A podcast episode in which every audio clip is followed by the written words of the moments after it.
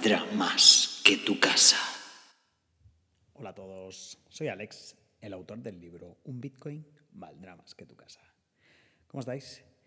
Por aquí, 7 de noviembre del año 2022, precio de Bitcoin actual 20.777. Ha habido un pequeño bajón ahora en el precio de esta tendencia alcista que estábamos viendo en el corto plazo y parece ser que es debido a una guerra de acusaciones entre el CEO de Binance y el CEO de FTX. Si quieres puedes eh, revisar un poquito más eh, información acerca de este suceso, pero básicamente te lo resumo yo para que lo entiendas. Binance en su momento compró muchos tokens de FTX, el token nativo de FTX se llama FTT y ahora mismo, ayer, se lanzó un tweet diciendo que debido a información que ha sabido recientemente, va a liquidar toda su posición en FTT. Por lo tanto, esto ha provocado un poquito de pánico en el mercado, ha habido ventas, etcétera, y ha arrastrado todas las criptomonedas, salvo Matic y, y DOT, Polkadot, que son monedas que a mí me gustan mucho, por cierto. hay una pequeñita parte ¿no? de, de especulación en ellas y esas siguen creciendo. Bien, lo que te vengo a traer hoy en el, en el episodio de hoy es una noticia que a mí me parece preocupante, que me parece que mm, pasa desapercibida para la gente y creo que debes conocer. Y, bueno, como creo que lo debes conocer, pues te lo traigo yo en el podcast. Eh, el Banco Santander eh, en UK, es decir, la subsidiaria del Banco Santander que todos conocemos en España, eh, en el Reino Unido, a partir del 2023 va a limitar o incluso congelar eh, las transacciones que se hagan desde su banco a exchange de criptomonedas que tenga identificado. bueno, esto lo hacen, por supuesto, a nuestro favor, ¿no? Es decir, quiere mantener fuera de scans y fuera de estafas a los clientes, lo hacen por, por nuestro bien. es que me entra la risa. O sea, mm, ellos, por nuestro bien, limitan el dinero que puede salir de su banco.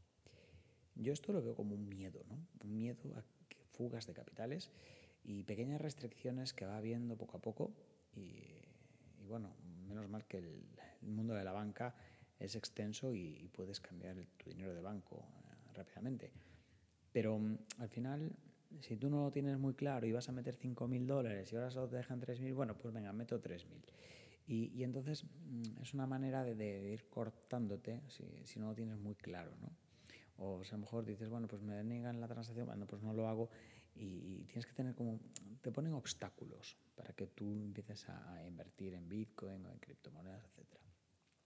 O sea que por nuestro bien, ni de broma, lo hacen por su bien, para evitar fugas de capital. Esto a mí ya me parece alarmante porque eh, antes un banco en un banco eres bienvenido, ¿no? Y, tú podías hacer lo que quisieras y te ponían la alfombra roja. Y hoy en día todos son problemas, eh, nadie te atiende, eh, a los señores mayores los mandan a un cajero y no les ayudan, eh, cada vez hay menos sucursales, cada vez hay menos horario, mm, todo eso es horrible, ¿no? Entonces ahora también deciden en que puedes mover tu dinero o no. Esto me parece una falta de soberanía total. Si tú tienes este problema, porque en España, porque también ocurre, yo he tenido un problema con la banca que no me dejaba mandar dinero a exchange de criptomonedas. Lo que puedes hacer es abrir una cuenta en Revolut, ¿vale? Si no hacer Revolut es un neobanco, es una aplicación de móvil que, bueno, tiene un IBAN en Lituania, eh, es completamente legal, tiene, tiene licencia dentro de la Unión Europea, etcétera pero bueno, es un banco un poquito más moderno, más fresco, eh, permite operar con criptomonedas y no te pone ningún problema. Además, las transacciones internacionales son rápidas y gratuitas.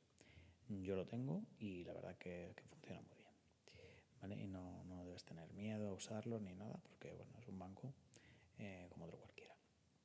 ¿Vale? Entonces, si a ti te ponen estas eh, trabas a la hora de inversión en criptomonedas, pues puedes mandarte una transferencia a Revolut y de Revolut puedes mandarlo ¿vale?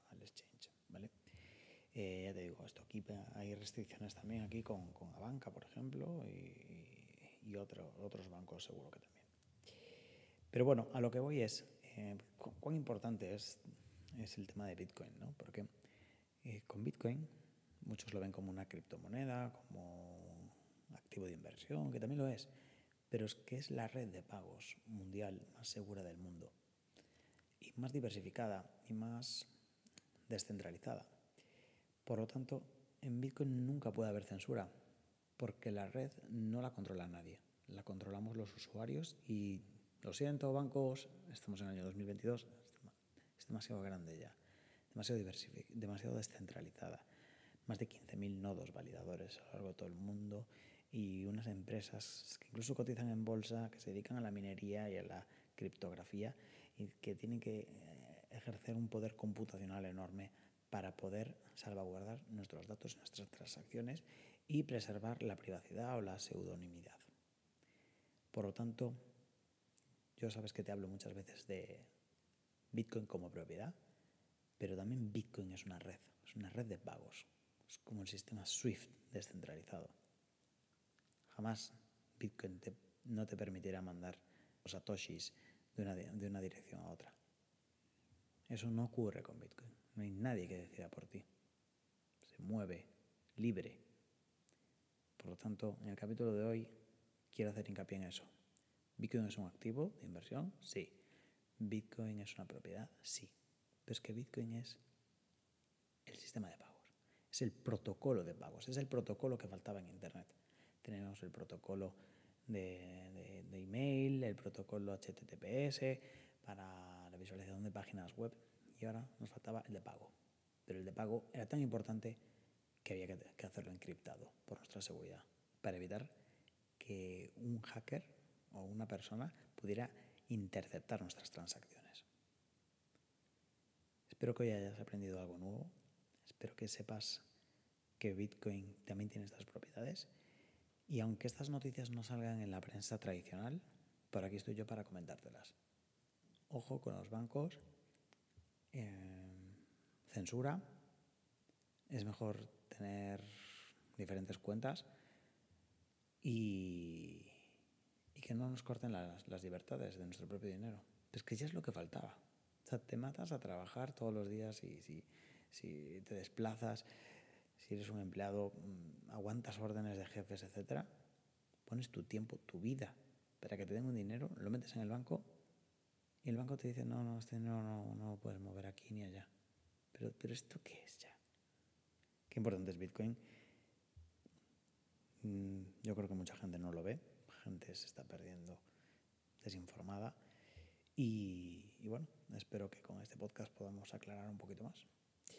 Ojalá eh, la gente despierte y empiece la adopción masiva todavía más, más grande eh, de la que ya tenemos.